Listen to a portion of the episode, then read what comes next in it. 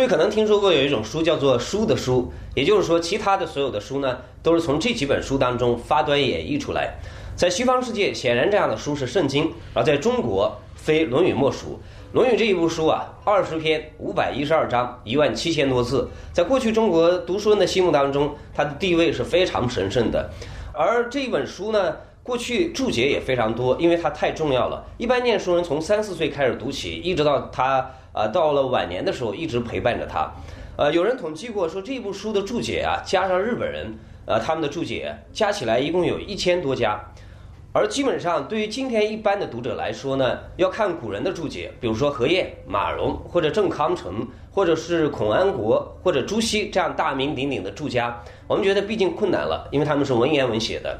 但是像今天人的注解呢，好像又太心灵鸡汤了，或者扯得太远，比如说像于丹那样的。那么有没有一种比较折中的方式呢？其实民国年间一些呃大家他们的注解是最为理想的，而我今天要跟大家介绍的就是民国年间通佛通儒的大家李炳南老先生的《论语讲要》。《论语》这部书啊，在一千多家的注解当中，我个人呢看过五家，我觉得李炳南老先生的这个注解是最适合现代人的，或者说是最适合入门的一个读物。李炳南老先生活了九十五岁。他到了晚年的时候啊，据说每天只吃两个馒头，一天只吃两个馒头，而且精神非常之好。他在台湾讲课，呃，那么底下都是一些比他年轻很多的学生。九十来岁的李老师啊，在台上据说声音非常非常的洪亮。九十岁的时候，他不需要任何助手，都是一个人这样子过。而这个人呢，到今天留下来有三百多卷的文集，而《论语讲要》是他的代表作，我要介绍给大家。在学习之前，我认为首先有一个问题是我们要破除那些误解。比如说，我们随便举几个例子吧。常常我们听到说，哎，儒家讲食色性也，这个其实啊不是儒家的观点，这是告子的观点。呃，另外我们听到有人说饮食男女，人之大欲从焉。比如说他在外面饮食或者大行男女之事的时候说，哎，连孔夫子都这样讲，我为什么不可以呢？其实这句话他解错了。饮食男女，人之大欲从焉，是孔夫子。给人的提醒是警示的话，意思是说，在人的一生当中，两种欲望是最大的，一个是饮食，一个是男女，在这两个方面，你要格外的小心，要节欲。还比如说，民可使由之，不可使知之。很多人说这是愚民政策，不让老百姓知道，也许啊，根本就解错了，方向错了。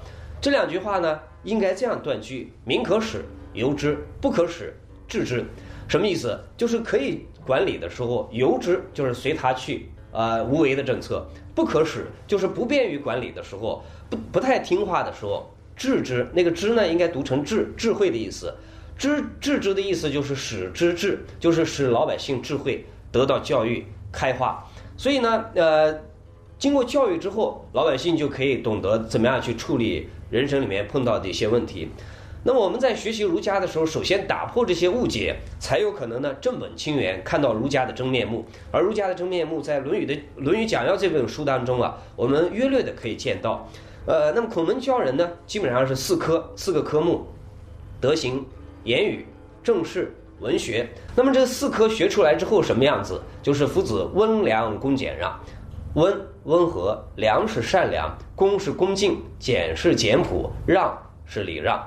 这本来是一个中国人应该有的形象，但是今天因为我们跟传统越来越疏离，所以这样温良恭俭让的人，我们看到的越来越少了。